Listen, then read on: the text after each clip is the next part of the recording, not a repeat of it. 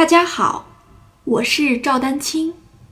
二零二二年二胡公益课已开启，获取公益课视频，请添加我的微信号 y i n y u e d a n q i n g，即音乐丹青的全拼小写字母。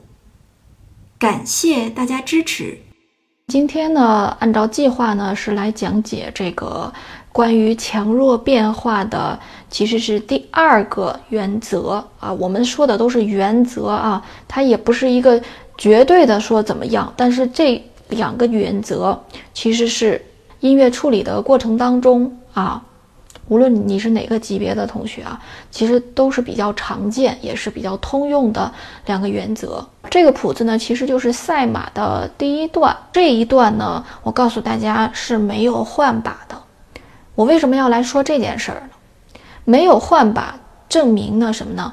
证明这个左手在，诶 F 调的一把位，也就是说这个切把位呢。一直在演奏，那没有换把说明什么？没有换把就说明整个它的这个音的高低的起伏其实不算很大，明白了吧？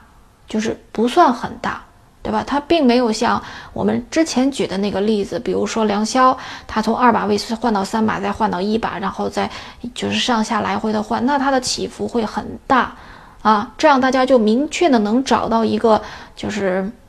呃，旋律起伏的这个样，就是这个起形态啊。如果有同学学过五线谱的话，注意五线谱其实呢，我们不说别的，你不会也也见过，对不对？你你即便一个五线谱都不认识，但是你也见过五线谱什么样子。五线谱其实有一个天然的优势，这一点我觉得比简谱是好的。这这不是我认为的，就是呃很多很多也也。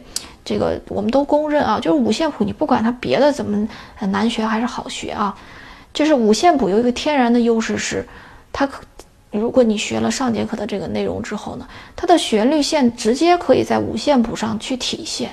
因为五线谱就是那个音高，它就那个线啊，对吧，在偏上的位置，对吧？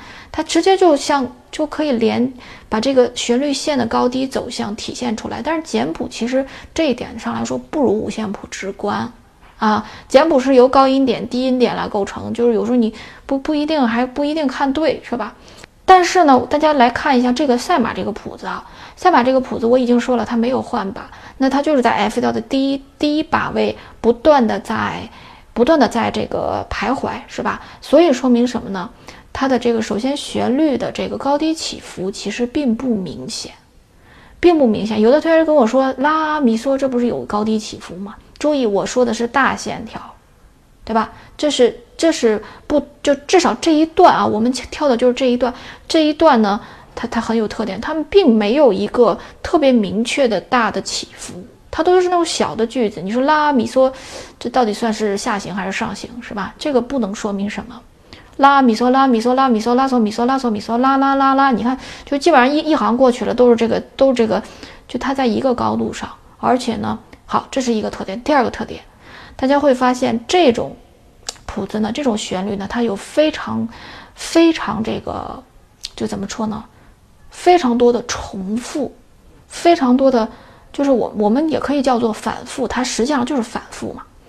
比如说，大家现在来观察一下这个第一行的前四个小节，对不对？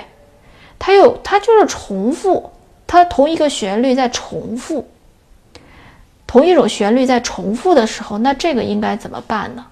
大家想一想，这所以呢，我们来观察一下这个谱子的特点啊，它就是俩特点：一个它并没有这至少赛马这一段它并没有一个明确的高低起伏，或者说它的高低起伏不其实也不明显；第二呢，它就是老在重复。